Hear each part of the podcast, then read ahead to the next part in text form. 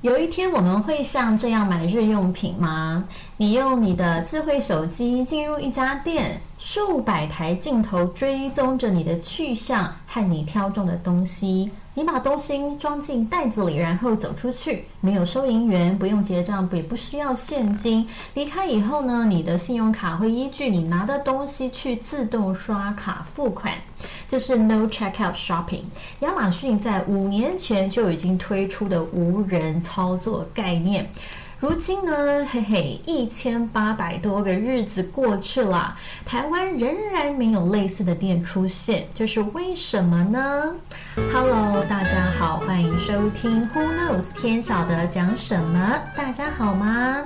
首先还是友情提醒大家，记得订阅。留言，而想要许愿主题的朋友也欢迎留言给 Melody 哦。这个无人操作背后的概念啊，就 Melody 观察，店面呢之所以还没有窜起来，蔚为流行，如同 Melody 在前几集也有提到说，就连呢 Amazon 都已经收了好几个美国的据点了。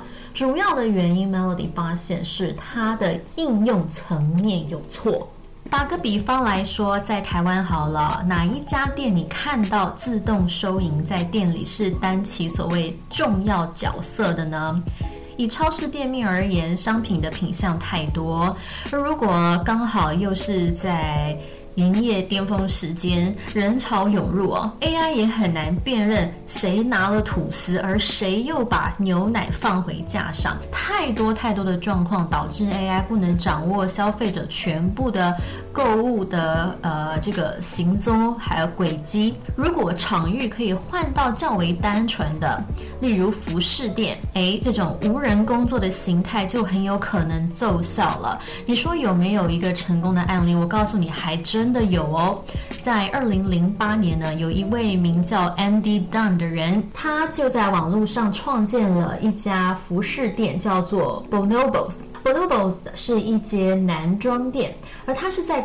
开创这家店的五年之后，才开始设立实体店面。他号称呢，他的店呢可以摆上数万件的成衣。你觉得此话为真吗？哦，与其说呢，Andy Dunn 开的是一家服饰店，倒不如说只能算是一个展示间哦。其实连他本人也说，他不知道这间店是算什么哦。所以呢，一开始就把它称之为导览店。Guide Shop，目前他们在美国一共有六十间所谓的导览店，提供一对一的试穿体验。然后呢，你在那边呢只逛不买，只穿不买的，你只要呢在网络上下单就可以了。而他们每一个据点的空间呢遍布全美哦，搞不好呢一家店也不过一千四百平方公尺，换算下来大约是。四十平左右的空间，可是他们却可以在那边放进成千上万的款式。那你说他为什么从二零零八年就可以屹立不摇？你说他有多厉害呢？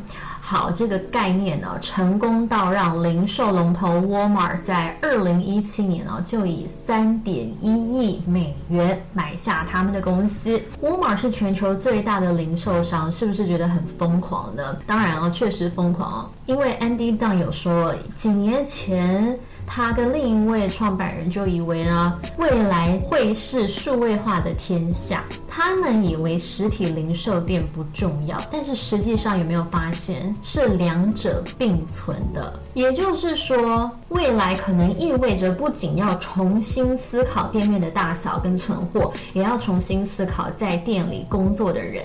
未来是一个更加看重软硬体兼顾的时代。以零售业来说，你要有店面，也要有采用 AI 的软体去帮业者辨识出架上所有的货品，而且追踪每个顾客的每个动作。话说回来，现在无人概念的最大拥护者还是亚马逊，但是所有零售业者都应该要畏惧亚马逊吗？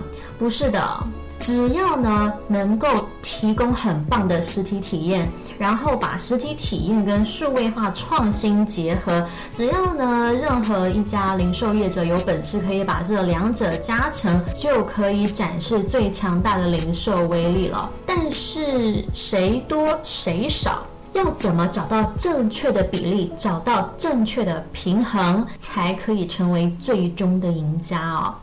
亚马逊呢，就是当初没有。拿捏好比例，所以呢收删了许多据点。